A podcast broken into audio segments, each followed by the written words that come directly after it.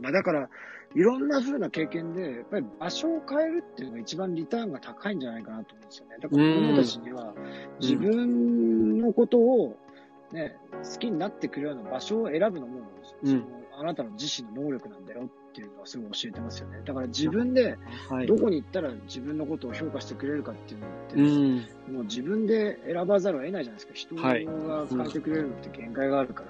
うん。だからやっぱりその場所、どこっていうのを変えるっていうのが、やっぱり一番リターンが高いなとは思いますよね。ああ、でも確かにそうですよね。さっき、その、言ってた、そのクソゲーを選ぶのか、なんか自分に合う、なんか楽しいと思えるゲームを選ぶのかっていう、そこそうそうそうますもんね、結局。うーん、確かに。うんうん、あ、えっ、と、マリエさん、やっぱりそう考えると、大人が変わらないと子供も変わらないということですね。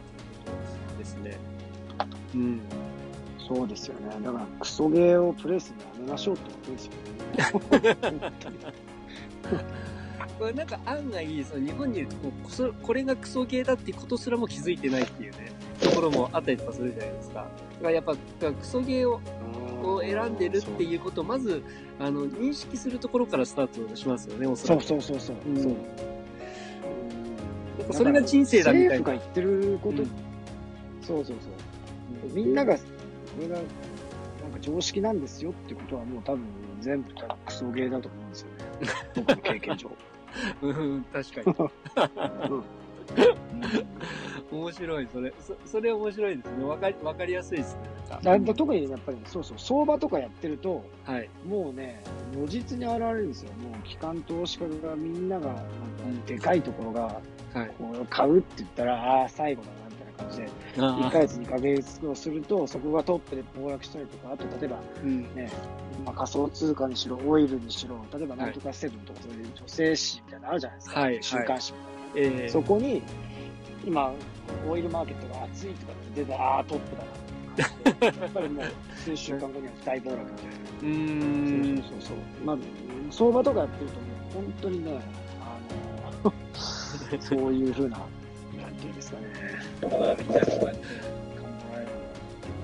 ますよね。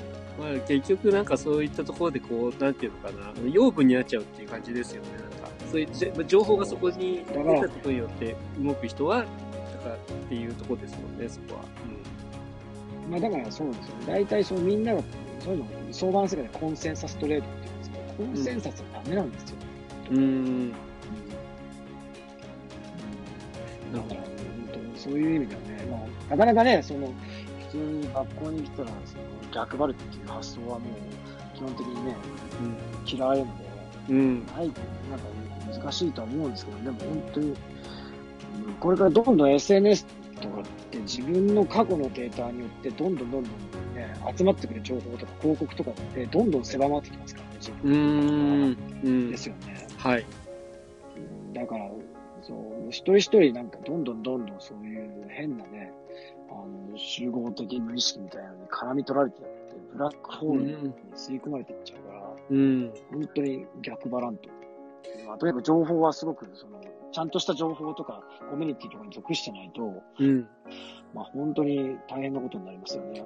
いやー、本当です。あ、いおりあかりさん。えっ、と、こんにちは。ありがとうございます。来ていただきまして。えっ、と、ことねさんからね、うんえっ、と、コメントが来てますね。えっ、と、クソゲーを強制する親でしたということで、ごめんなさい。大学生になり、えっ、と、親から離れたらフォロワー数も収入も親のレベルをとうに飛び越していってしまった。毒親でしたということでね。ねえ、でもその親の世界の中にいる間はそ、それが毒親だってことも気づかない。さっき言ってたそのクソゲーだっていうね、ことすらも気づかないですもんね。だから、なんかそういう意味ではその場所、場所を変えて良かったっていう一番のなんかこう事例みたいな感じですよね。小手さんのおっしゃってるのも。うん。